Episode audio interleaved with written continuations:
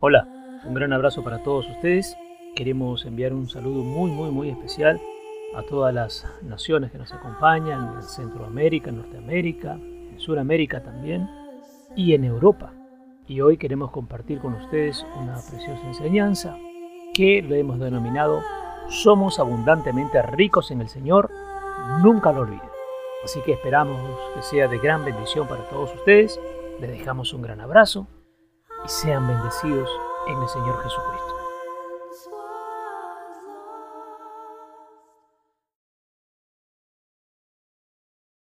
Muy bien, amado, buenos días para todos, bienvenidos y sean grandemente bendecidos. Vamos a compartir interesante, Dios mostraba algo tremendo. Bien, empezamos entonces. Vamos a, dialogar algo interesante que Dios me mostraba y quiero compartirlo con ustedes porque quiero que ustedes esta mañana, antes de la enseñanza que viene luego, salgan convencidos de algo importante. Ponga usted ahí, somos abundantemente ricos en el Señor. Somos abundantemente ricos en el Señor y ponga en signo de exclamación, nunca lo olvides. Nunca lo olvides. Muy bien. Abra usted, por favor, su Biblia en Primera de Corintios, capítulo 1. Y posesiónese usted en el verso 4. Pero antes cierre sus ojos. Papá, te damos las gracias esta mañana por las cosas que tú nos vas a permitir compartir. Lo que trae tu Santo Espíritu siempre será uno para convencernos de todos tus asuntos, Señor, y no andar titubeando, no andar a medias, no andar tambaleando, dudando, para acrecentar nuestra fe, para tener convicción de en quién estamos parados, en quién confiamos, a quién es que seguimos, a quién es que alabamos, a quién es que adoramos, en quién es que creemos. Gracias, Padre, por lo que traerás en esta mañana. Rompe nuestra mentalidad, lo viejo, lo obsoleto, lo infructuoso, lo inservible. Espíritu Santo de Dios, toma el control absoluto de este lugar, de este espacio físico, pero también de la vida de mis hermanos y hermanas. Activamos ángeles guerreros a nuestro alrededor y a la vez que activamos ángeles guerreros, cancelamos todo espíritu de revancha, venganza, contienda, desobediencia, rebeldía, desenfoque, desacato, altivez, orgullo, soberbia, perversión, lujuria, lascivia, los cancelamos ahora en el nombre precioso de Jesús, los echamos fuera, los desterramos de nuestra vida y nos cubrimos con la sangre del Cordero que limpia, redime, restaura y que nos da el pase para ingresar al reino de Dios, al reino del Padre. Gracias, Señor Jesucristo, por ese sacrificio precioso en la cruz, por la cual mis hermanos y yo hoy podemos decir que pertenecemos al reino de Dios. Gracias porque trajiste la libertad. Gracias, Señor, porque nos erradicaste de la sombra, de la oscuridad, para traernos a la luz, a la claridad. Nos erradicaste de la muerte para traernos a vida. Gracias por este tiempo precioso. Tuyo es el reino, tuyo es la gloria, el honor, por siempre y para siempre, por la eternidad de eternidades. Espíritu Santo de Dios, toma el control de nuestro ser, poséenos por completo. Y Señor Jesús, entronízate en nuestro corazón hoy y siempre, en cada respirar que tenemos, entronízate.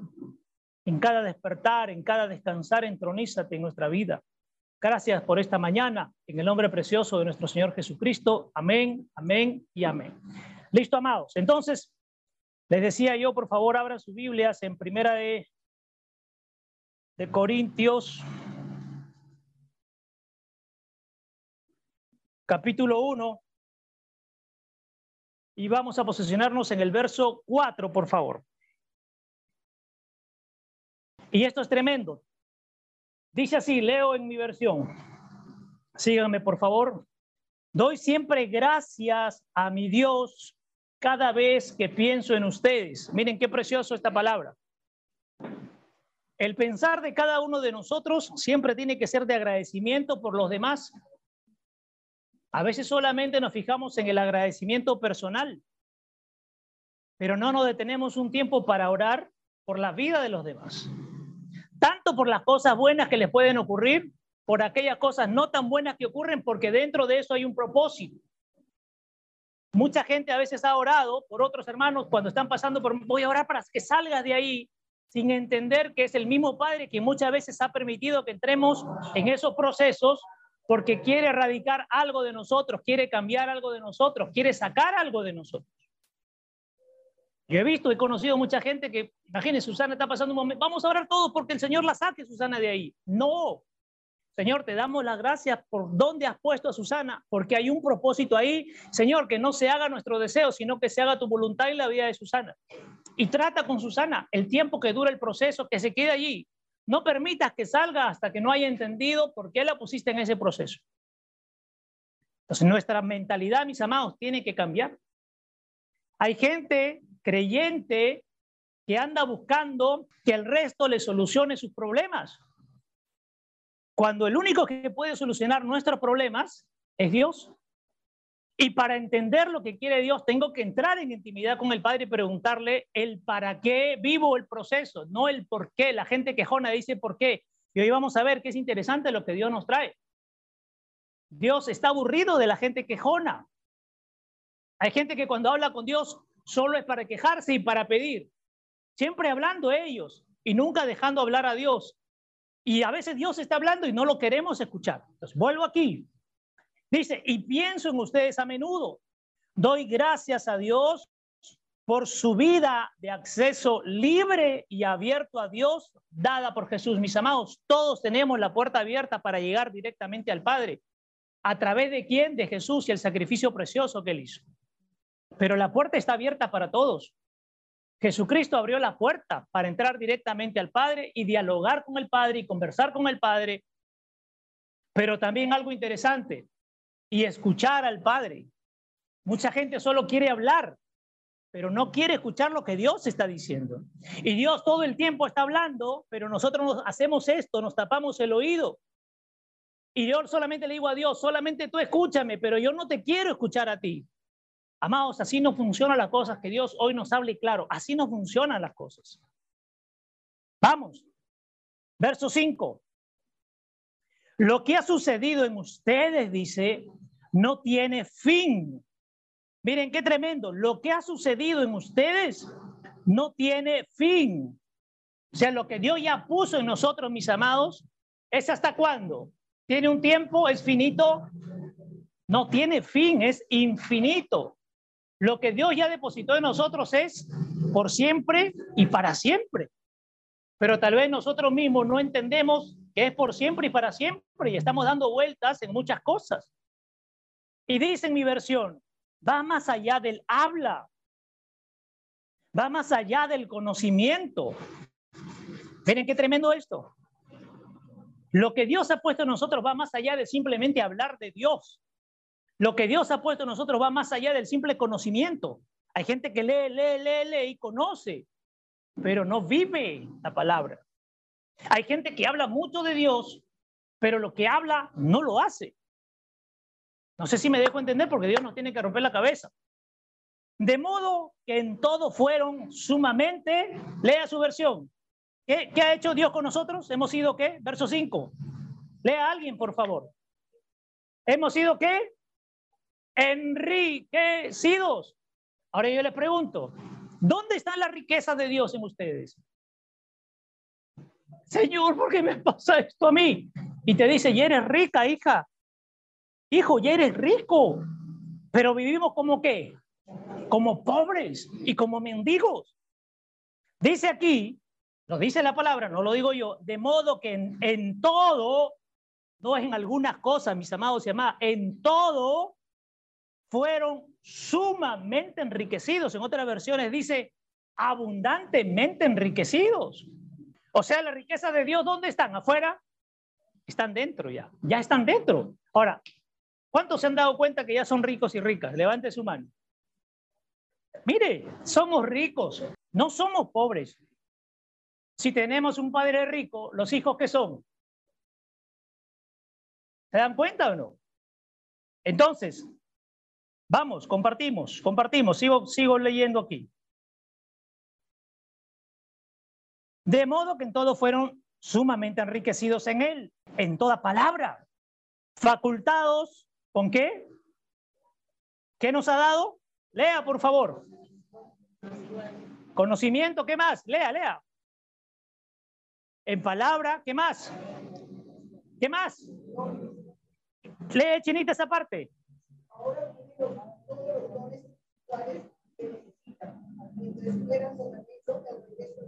Ya. ¿Qué nos ha dado? ¿Todo qué? Todos los dones, no solo algunos. Todos. Ahora, amados y amadas, escuchen, ¿qué está haciendo con los dones que Dios le ha dado? ¿Dónde, los, ¿Dónde tiene los dones? En el bolsillo, sobre su gaveta, debajo de su colchón. Teniendo los dones, se andan quejando. ¿Por qué me pasa a mí, Señor? ¿Por qué mi esposo? ¿Por qué mi esposa? ¿Por qué mis hijos? ¿Por qué mis padres? ¿Por qué me falta plata? Hay gente que ahora dice, Señor, quiero una casa. Lea Mateo cuando dice, si tú me quieres seguir, yo no tengo de dónde recostar mi cabeza. Yo no digo que Dios no le pueda dar una casa, pero nunca ore por una casa. Ahorita lo va a descubrir que Dios le destape la cabeza, por favor. Vuelvo entonces. Dice entonces, facultados por los dones espirituales y en toda ciencia con perspicacia en la fe. ¿Qué es perspicacia?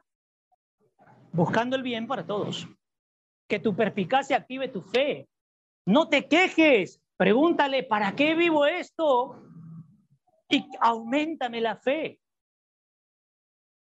Hay mucho pueblo quejón, por no decir llorón, moqueador.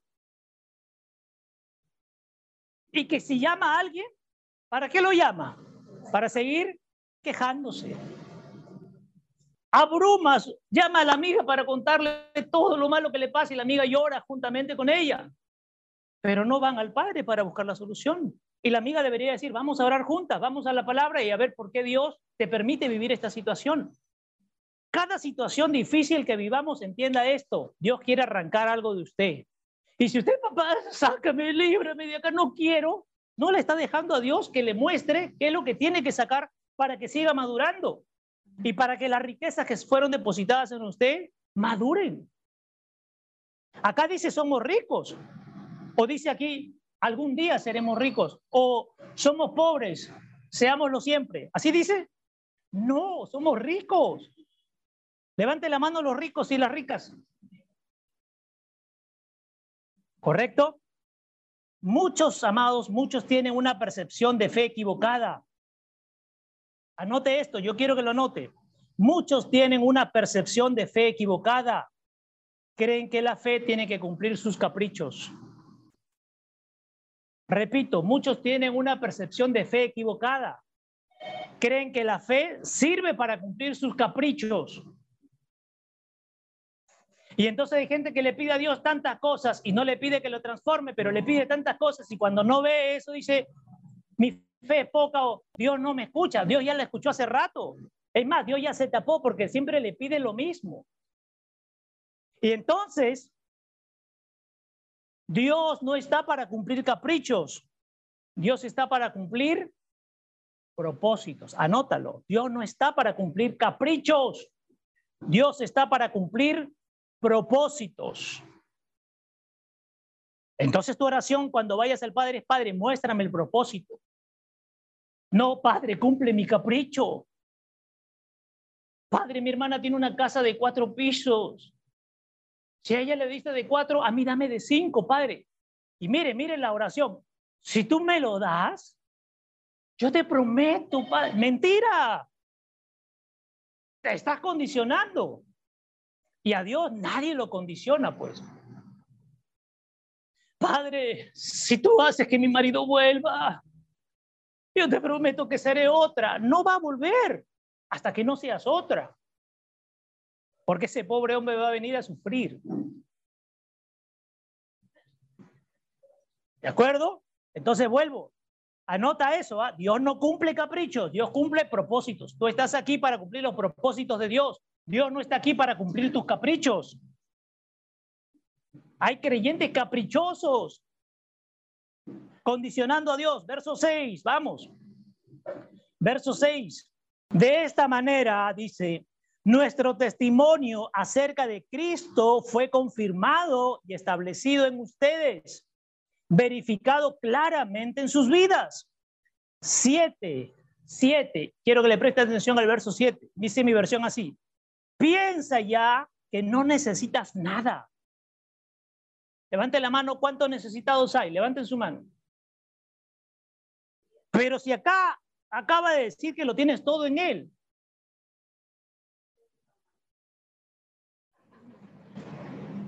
Quiero que la palabra sea clara, amados. Si dice que lo tenemos todos y somos sumamente enriquecidos en Él, ya no nos falta nada. Mi versión dice, piensa que no necesitas nada, lo tienes todo. Lo tienes todo. Cuando te levantas cada mañana, ¿no lo tienes todo? ¿No respiras? ¿No vives? ¿Te levantas agradeciendo o te levantas renegando? Lo tienes todo. Todos los dones de Dios están justo delante de ti. ¿Dónde están los, los dones de Dios? Delante tuyo. Entonces, ¿qué tienes que hacer con los dones? Tómalos. Tómalos y úsalos de manera apropiada. Continúo. Note que ningún don espiritual proviene de otro lado, sino proviene del Espíritu Santo. Mientras esperas expectante, con confianza, la revelación de nuestro Señor Jesucristo cuando regrese para la escena final. Y no solo eso, sino que Dios mismo está justo a tu lado. Escuche, escuche, preste atención. Dios está justo a tu lado para mantenerte firme. Si tú no estás firme, es porque has ignorado que Dios está a tu lado. Pero la palabra dice que Dios está a nuestro lado para mantenernos firmes. O sea, cuando te sientas débil, Dios está ahí.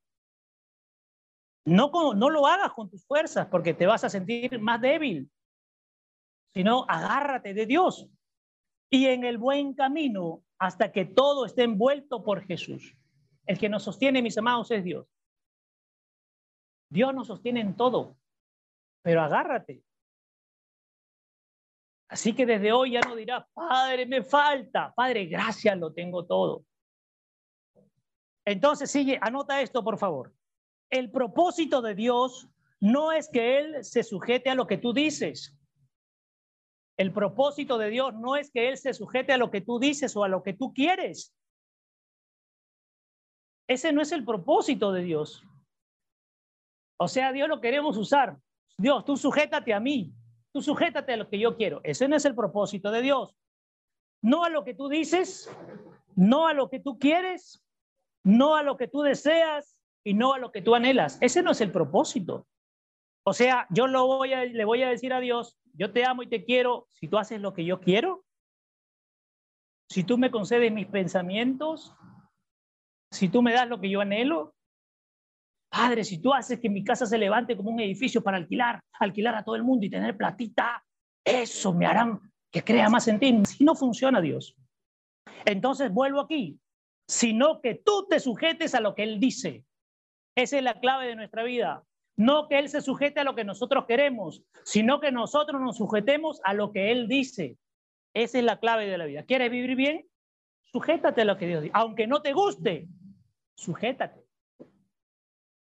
Si Dios te manda algo, sujétate. Hasta que Dios cambie los planes. Si Dios te cambia el plan, cambias el plan. Pero si Dios no cambia el plan, sujétate. Diga conmigo, levante su mano. Señor, desde hoy aprenderé a sujetarme a ti y cambiaré mi pensamiento creyendo que tú tienes que sujetarte a mí. Amén. Listo. Anote esto otro. El propósito no es que Dios te oiga. Escuche, escucha, aquí le voy a romper su manera de orar. El propósito no es que Dios te oiga. ¿Cuántos creen que Dios nos tiene que oír siempre? El propósito no es que Dios te oiga. El propósito es que tú lo oigas. ¿Se entiende? Señor, quiero hablar contigo. El Señor dice, perfecto, vamos. Pero yo hablo, ¿ah? tú me escuchas nomás. Y terminas de hablar y cuando Dios en ese momento va a soltar una palabra, bueno, ya estoy agotado, ya hablé contigo, ya entiendes lo que quiero, ¿no es cierto? Pobre de ti. Y me voy. Y Dios dice, hey, tenía tantas cosas que decirte, más de lo que tú me has dicho, yo tenía más cosas que revelarte. Pero tú quieres que yo solo te oiga. Y eso no es el propósito. Porque ¿quién pone el orden? ¿Y quién nos enseña cómo vivir? Y no lo escuchamos. Y queremos sujetarlo a Dios a nuestros deseos. Demuéstrame que eres Dios. Dame plata. Demuéstrame que eres Dios. Dame casas. Y Dios quiere decir, demuéstrame que eres mi hijo. Obedéceme. Pero no lo dejamos hablar. ¿Qué es más fácil? ¿Que Dios te dé una casa, un carro o que tú lo obedezcas? ¿Qué es más fácil? ¿Qué es más fácil? ¿O qué debería ser más fácil? Porque muchos van a decir, no, más fácil es la casa que yo, que, que yo obedezca. Porque obedecer cuesta. Obedecer tiene que ver con sometimiento. Y a la gente le cuesta someterse. Si no se someten a Dios, menos al que puedes ver. Qué difícil. Sigo, anota esto, otro. ¿Cuántas veces has entrado en oración? ¿Cuántas veces has entrado en oración? ¿Cuántas veces has entrado al lugar secreto? Y la gran pregunta es, ¿y cuántas veces has escuchado su voz? Repito, ¿cuántas veces has entrado a orar con Él en el lugar secreto, íntimo, en tu cuarto, en tu dormitorio, donde tú creas? Y en esos tiempos que has entrado, ¿cuántas veces has escuchado su voz? ¿O solamente escuchabas tu propia voz? ¿Qué voces escuchas en tu oración? La tuya, nomás. La gran pregunta es, ¿cuántas veces has entrado a orar y has escuchado su voz? ¿Cuántas veces? Sin embargo, Él te ha escuchado siempre. ¿Cuántas veces has orado y has escuchado su voz? Sin embargo, Él ya conoce tu voz. Pero la pregunta es, ¿y tú conoces su voz? No sé si esta mañana me estoy dejando entender. ¿Cuántas veces has escuchado la voz de Dios?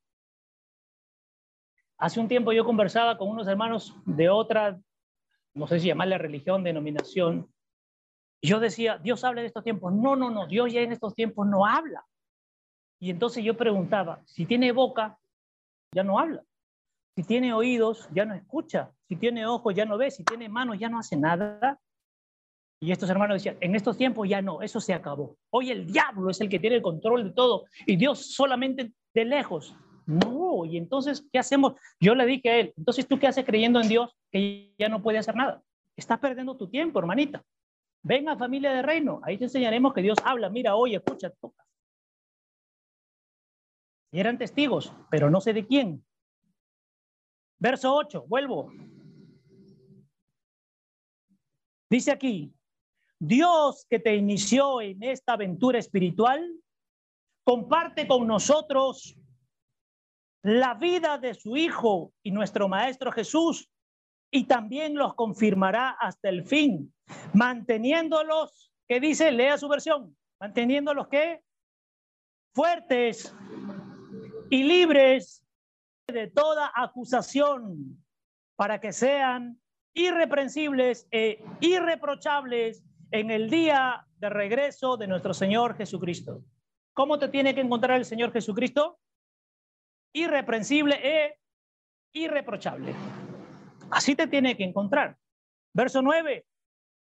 Y agárrense de esto, por favor, que es precioso, para que dejen ya de dudar de Dios, para que dejen de aferrarse a, las cosas naturales que dicen, es mío, mi esfuerzo.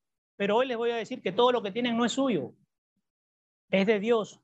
¿Cómo se lo voy a demostrar? Rapidito aquí. Si todo lo que tú tienes, dinero, casas, todo lo que tú tienes es tuyo, ¿por qué no te lo llevas cuando mueres? Nada es tuyo. Cuando alguien viene a darle a Dios lo que le corresponde, en realidad, escúchame, quiero que sepas esto, el 100% de lo que tú tienes es de Dios. El 100% de lo que tú tienes es de Dios. Y Dios es tan bueno que te dice, quédate con el 90. Y quiero ver, y quiero ver si tu corazón está dispuesto solo a entregarme el 10. Quédate con el 90, que es mío, pero yo te lo doy. Disfrútalo. Y a ver si tu corazón es capaz de desprenderse de lo mío, ni siquiera es de lo tuyo, de lo mío, y eres capaz de lo mío devolverme. Devuélveme solo el 10% de lo mío y quédate con el 90% mío. Pero si tu mentalidad es, yo me esforcé, yo trabajé y el 100 es mío, ya fuiste. Ya fuiste. Escúcheme, si usted lo llega a entender hoy, cuando él termine yo le voy a asustar algo chiquito. Si usted lo llega a entender hoy, usted va a pasar a otro nivel. Si no, seguirá viviendo en el mismo nivel que está ahora. Muchos de acá dirán, no me gusta cómo estoy viviendo. Aprende entonces. Aprende. ¿De acuerdo? Sigo. Y le decía que irreprochables en el día de regreso de nuestro Señor Jesucristo. Verso 9, quiero que le preste atención. Él nunca te abandonará. Nunca. Porque hemos leído en el verso 7, ¿quién camina a nuestro lado? Dios. Él nunca te abandonará. No lo olvides nunca. Dios es fiel. Él es confiable y siempre fiel a su promesa. Se puede depender de Él. Hay que aprender a depender de Dios, no de mi fortaleza. Una persona me decía el otro día, no, todo lo que yo tengo es gracias a mis fuerzas. Y si hoy perdiera los brazos, ah, bueno, ¿quién te va a sostener? Ahí sí, Dios. ¿No te das cuenta, amigo, que Dios te lo está dando todo? ¿Hasta cuándo, cabezón? Pensando que con tus fuerzas lo haces todo. Mi sueldo es mi sueldo porque gracias a mi esfuerzo, y si mueres mañana ya no te levantas, ¿dónde quedó tu esfuerzo? Es más, en tu empresa no se van a acordar de ti porque como hay un hueco, tienen que contratar a otro. Te mandarán una corona de flores de 10 soles del mercado de flores de aquí del RIMAC, diciendo en, la, la tarjetita esta, gracias, fuiste un gran hombre. Te entierran el domingo y el lunes hay otro en tu puesto. Cabezón, cabezona. ¿Me entiendes? Dejen de afanarse por las cosas naturales. El trabajo para mí es importante. Si Dios te quitara tu herramienta de trabajo, si Dios no te permitiera despertar hoy o mañana, ¿qué haces con tu trabajo? Te has comprado un montón de cosas y te vas mañana. ¿Quién se va a llevar esas cosas? ¿Tú crees que tus hijos lo van a guardar para el recuerdo de mi madre, de mi padre? Guardaremos sus implementos. Lo van a tener que vender porque necesitan. O sea, tu esfuerzo. Entonces dice, Él es confiable, siempre fiel a su promesa, se puede depender de Él y por medio de Él fuiste llamado a la comunión con su Hijo. ¿Para qué fuiste llamado? ¿Para tener comunión con quién? Con Jesucristo. Esa es tu chamba. Yo no digo que no trabajen, trabajar es bueno, pero que tu mentalidad esté puesta en Él. Trabaja, pero que tu mente en primer lugar lo ocupe Él. Trabaja para honrarlo a Él, no trabaja para honrarte a ti. No trabaja para honrar a la gente, trabaja para honrarlo a Dios. Jesucristo nuestro Señor. Ahora quiero que anotes esto. ¿Cuántas veces has tenido una actitud desafiante ante Dios diciéndole, por ejemplo, ¿por qué no me respondes? Señor, yo oro contigo, no me respondes. Y quiero que entienda por qué no le responde, porque muchas veces su oración ha sido así, mira. Tú no quieres que Él te responda hablando. Cuando tú le pides, Señor, te estoy pidiendo, ¿por qué no me respondes? Y Él te quiere hablar y no, no quiero que me hables. Quiero que me demuestres. Pero hijo, no, no me hables, no me hables, papá malo.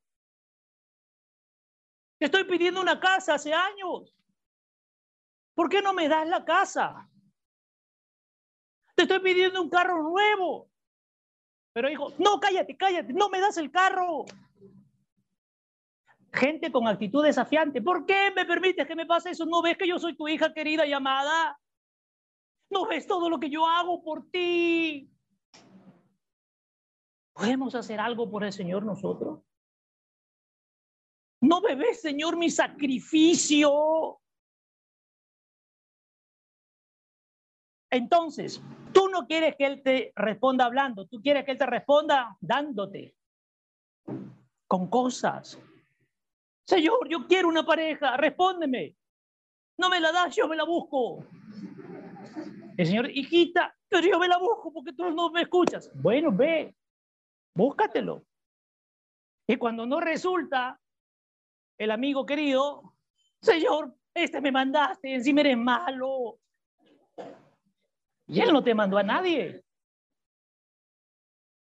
Quiere que te responda con provisión, con parejas, con tus hijos. Señor, respóndeme porque mis hijos pasan esto, pero respóndeme, respóndeme ya, yo quiero saber. Cállate y pregúntame el para qué permito que pases esto. A veces lo que vemos como algo catastrófico y triste, Dios está trabajando una oportunidad para una familia, pero no lo ves.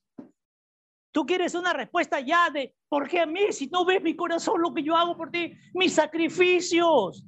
No haces ningún sacrificio, mi amado. Es más, no hagas. Si crees que Dios tiene que responder a tus sacrificios, no hagas sacrificios, porque Dios ya no quiere sacrificios. El gran sacrificio fue el del Cordero en la cruz. ¿Qué se andan sacrificando ustedes? Yo me sacrifico por mis hijos, tengo que trabajar duro. Ya cuando tenga unos 60, 70, dejaré de trabajar. Cuando dejes de trabajar te vas a morir. Y no vas a haber disfrutado nada. Cabezones. Dios está hablando suave esta mañana.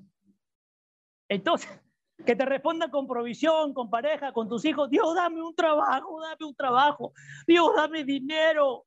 Dios, dame una empresa. Dios, dame una casa, Dios, dame un carro, Dios, dame todo. Están esperando que Dios le responda con milagros y con favores. Si Dios lo hiciera, creerían firmemente en Dios. Ahora yo les digo, si hoy les cuesta darle a Dios lo que le corresponde, si Dios le daría más, menos le darían ustedes. Si Dios le daría más, menos le darían ustedes. Dios responde con su palabra y su palabra es viva, eficaz y más cortante espada de dos filos. ¿Por qué crees que tú no quieres que Dios te responda con palabra?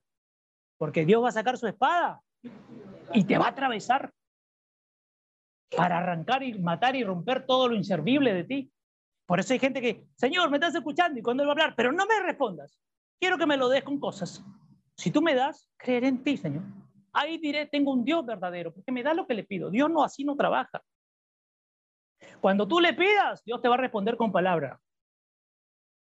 A veces nos afanamos tanto y Dios quiere hablar. Si lo escucháramos, te dijera él, ¿por qué no te da lo que, lo que estás pidiendo? Te haría mucho daño, te haría mucho daño. ¿De acuerdo? Sigo. Queremos que Dios nos responda con favores y Dios quiere responder con su palabra. Con esto quiere hablarte, porque la palabra sirve para hablar, pero sirve también para qué? Para confrontarnos. Por eso mucha gente le teme a la palabra. Mucha gente no quiere ir a la palabra. Es más, el Señor me ha mostrado un sueño, el Señor me ha mostrado una revelación. Yo siempre le digo, ¿y qué te dijo en la palabra? ¿Ah? ¿Qué te dijo en la palabra?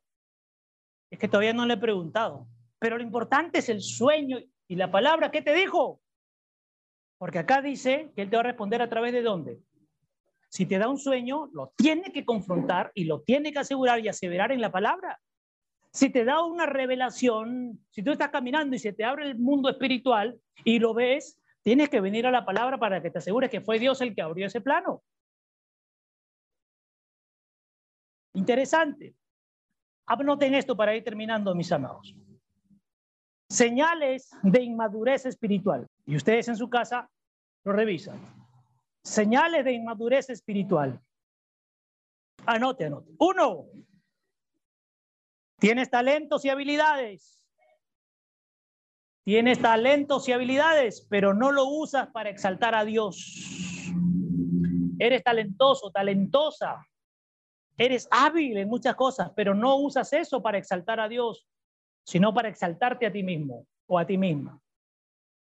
¿Quieres que la gente te reconozca por tus talentos, por tus habilidades? Pero deberían reconocerte por cómo exaltas a Dios, por, por cómo alabas a Dios, por cómo reconoces a Dios. Esa es la clave, mis amados. Que tus habilidades y tus talentos sirvan para exaltar a Dios, no para exaltarte a ti. Si estás buscando exaltación, eres inmaduro espiritualmente todavía. Dos. Dos. Te desanimas fácilmente ante los problemas. Te desanimas fácilmente ante los problemas y esperas que tu vida esté libre de conflictos. Tienes un problema y te da la garrotera. Ay, ay. Señor, ¿por qué me permites que viva esto? Me estoy hundiendo, no lo soporto. Otros se atreven a decirle, mejor llévame. No saben lo que le estás pidiendo. Si tú te vas antes de cumplir tu propósito, ¿a dónde vas? Cuidado con cuando un papá o una mamá manipula, ay, siento que me muero. Mamá, no te mueras. Papá, no te mueras, porque si te mueres sin cumplir tu propósito, ¿de acuerdo? Mire, esto es tremendo. Si tú pasas problemas, conflictos y situaciones, agradece. Ese es el maduro. Gracias. ¿El para qué, Señor? Pero los inmaduros dicen, ¿por qué? ¿Tú no ves que yo voy todos los domingos a familia de reino? y voy los miércoles, si tengo tiempo, porque hay reuniones que son más importantes que familia de reino, pero puedo ir. Y voy los sábados. Bueno, después de comer, irme a algún lugar, si hay tiempo, voy pues. Y no ves eso, Señor. Cambien su mentalidad. Tres. Ya van dos señales. ¿Cuántas tienen alguna de las dos? Tres. Estás más preocupado o preocupada por atesorar tesoros en la tierra, pero no en el cielo. Estás más preocupada de atesorar, mira mis manos, tesoros en la tierra que tesoros en el cielo. Tu corazoncito se mueve por el dinero. No te preocupa por las cosas de Dios, estás más preocupada por atesorar aquí. Recuerda, no te afanes porque no te vas a llevar nada. Recuerden esa parábola preciosa, esa lectura preciosa, este hombre que dijo, ya tengo tanta riqueza, ya puedo echarme en una hamaca y dormir por siempre, descansar porque tengo tanto tesoro. Es más, ha quedado tan chico que voy a romper mis graneros y voy a hacer mucho para atesorar. Ya, ya no tengo que trabajar, no tengo que hacer nada. ¿Y Dios qué dijo? Mandó a su ángel y ¿qué le dijo el ángel a ese hombre? hoy mismo para La Habana. Dejen de preocuparse por... Pero ese no es mi tema hoy. Cuatro. No reflejas el ejemplo ni el carácter de Jesús. No reflejas ni el ejemplo ni el carácter de Jesús. Amado, Jesús estuvo quejándose todo el tiempo ¿Qué le decía? Papá, para eso me ha mandado, ¿no? Se ha dicho que venga a salvarlos a esto y encima tengo que soportar. Qué malo eres. Señor, ¿por qué? Padre, ¿por qué la cruz? ¿Por qué los latigazos? ¿Por qué la carne viva que se me veían los huesos, los tendones, los músculos? ¿Por qué? Y nosotros por una cosita pequeña nos andamos quejando. Por detallitos chiquitos nos andamos quejando. Mujeres que le dicen al marido, tú siempre me das 100 semanal, me has dado 80, ¿con esto crees que vamos a subsistir? Con esto no vivimos. Saquen sus guardados, pues. ¿O no lo tienen? ¿Son ayuda idónea o no? No quejonas idóneas. Ayuda idónea. Cinco. Ya me están mirando mal. Cinco. Cinco. No tienes discernimiento y no te interesa estudiar a profundidad la palabra de Dios, no tienes discernimiento y no te interesa estudiar a profundidad la palabra de Dios. Entonces, amados y amadas, estas cinco son señales de inmadurez. Y quiero, quiero regalarles esto, precioso. Pon allí, ¿Cómo activar las hormonas de la felicidad? Anota, anota. Te voy a dar secretos hoy día porque Dios es bueno. Si somos ricos, no hay gente que se esté ensanchando, pero no en el reino. ¿Me dejo entender? Hay gente que se está ensanchando, pero no de reino. Escuche, escuche, ¿cómo activar las hormonas de la felicidad? Anote, anote. Le voy a dar cuatro nomás porque son un montón. Y practíquelo, por favor, para que comience a madurar y para que comience a sentirse rico y rica en las cosas de Dios. Primera hormona de la felicidad. Ponga ahí oxitocina, oxitocina, que no significa que se tienen que oxidar, de eso no habla. Hay gente oxidada ya. Oxitocina. ¿Cómo, lo, ¿Cómo hacen que baje a su cuerpo? Anote, por favor. Riéndose o abrazando a alguien. Ríase, por favor. Abrace a su esposo, a su esposa, a sus hijos. No los maldiga. No desde que se levante le dice que todavía te has despertado otra vez. Dios, ¿no escuchaste mi oración? Ría y abrace. Hay gente que no se ríe nunca. Le hace un chiste. Hmm. Y el chiste es buenazo. Oye, pero es buenazo, ríete. Oye, abraza. No, no, no. Hace calor, es verano. No, no me abrace. Así llega la oxitocina. Ahora escuche, ¿para qué sirve? Para el bienestar, la relajación, ayuda a regular tus emociones, ayuda a regular tu comportamiento, te baja la rabia, aumenta el umbral del dolor. Ay, ¿por qué me pasa? Dios, dame, dame, déjame hacer que baje oxitocina y entonces cuando venga el dolor, ah, sé cómo afrontar la situación. todo se relaciona, no vaya a pensar que yo soy loco y estoy hablando de algo que no tiene nada que ver con lo espiritual. ¿ah?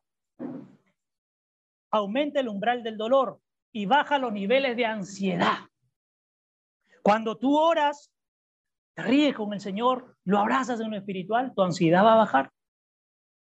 Miren qué interesante, esto hay que relacionarlo. Segunda, segunda, segundo regalo la endorfina. Endorfina, escuche. Endorfina. ¿Cómo lo adquiere? Escuche, ¿ah? cantando o bailando. Hoy vamos a ver si ustedes jalan endorfina para su vida. Vamos a poner avance de oración en gente. A ver, alegría.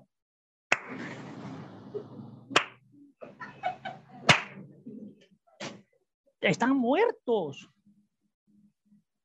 pero los invitan el sábado a la pollada, al bautizo o al cumpleaños de la vecina de la esquina y le sale la serpiente que está dentro, la bestia sale y ¡juá! hasta abajo.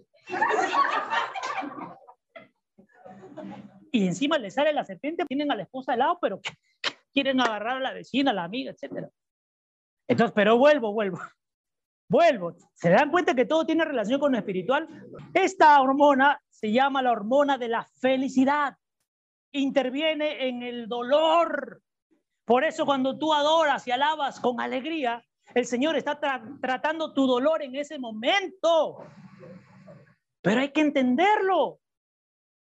Y te comienza a dar el Señor más endorfina en ti, comienza a descargar de tu cerebro para todo tu cuerpo, comienza a sentir placer, tranquilidad el dolor pasa. ¿De acuerdo?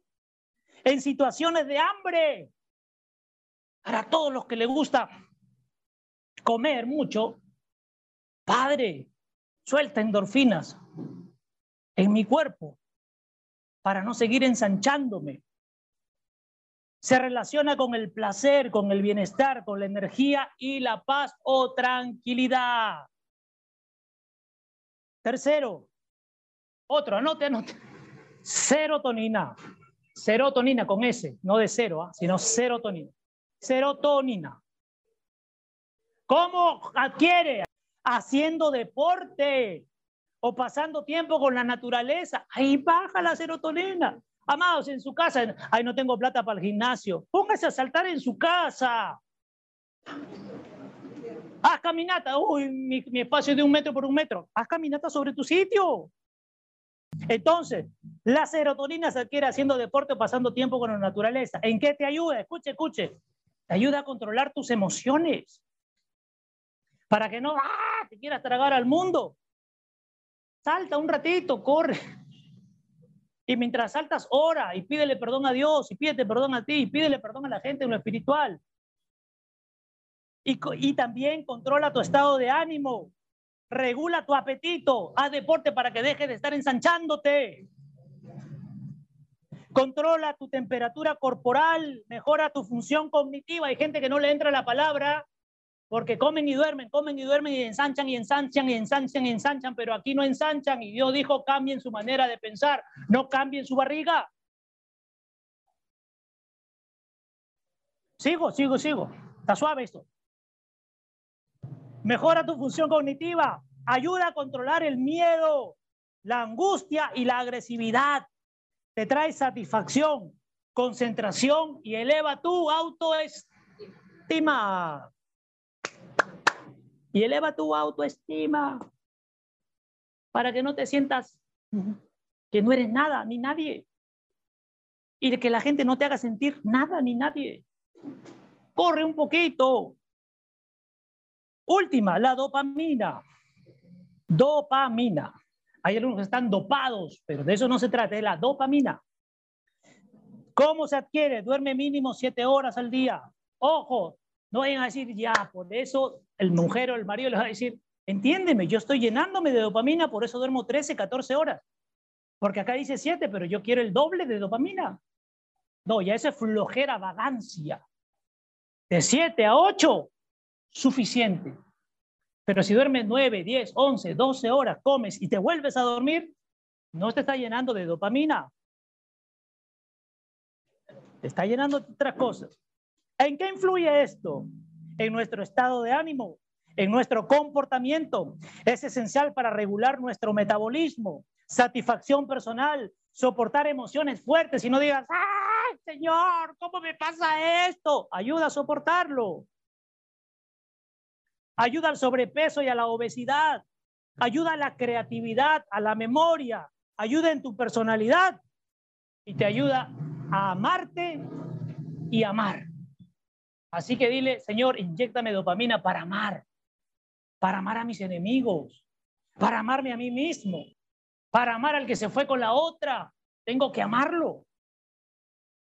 ¿Cuántos? Sí, sí, se ama al que se fue con la otra o no? Mujeres, ¿aman al que se fue con la otra o no lo aman? Dígame. Tienen que amarlo. Ya no desde leros, ya no lo ves como tu marido, sino como un ser humano que necesita amor porque está enfermo, por eso se fue con la otra. Es el amor ágape. ¿De acuerdo? Cierren sus ojos. Ya no le voy a dar más, más hormonas ya. La próxima semana.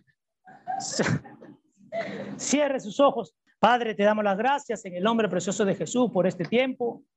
Padre, declaramos que somos ricos en abundancia, que no nos falta nada. Pero tenemos que entender, Padre, que todo lo que poseemos no es nuestro que todo lo que poseemos es tuyo y que tú nos das el privilegio de disfrutar del 90% de lo que es tuyo. Gracias por este tiempo, Señor. Activamos dentro de todo nuestro ser, en nuestro cerebro, en nuestra personalidad, en nuestra mente, todas aquellas hormonas que contribuyen al desarrollo y crecimiento para aprender a entenderte, conocerte, vivir conforme a ti, para erradicar cuando no hacemos ninguna actividad, cuando no nos metemos en ti, el cortisol nos invade y el cortisol es demoníaco, porque el cortisol invade las venas, el torrente sanguíneo envenena y por eso hay gente colérica, gente que no entiende, que no comprende, que se habitúa a lo ya establecido, que no quiere pasar a lo nuevo, que reniega todo el tiempo, que está llena de cólera, de ira, de enojo, de rabia, frustración, quiere pelearse con todo el mundo, no entiende tus razones, Padre, y quiere que el resto entienda sus propias razones. Cámbianos, Señor, transfórmanos.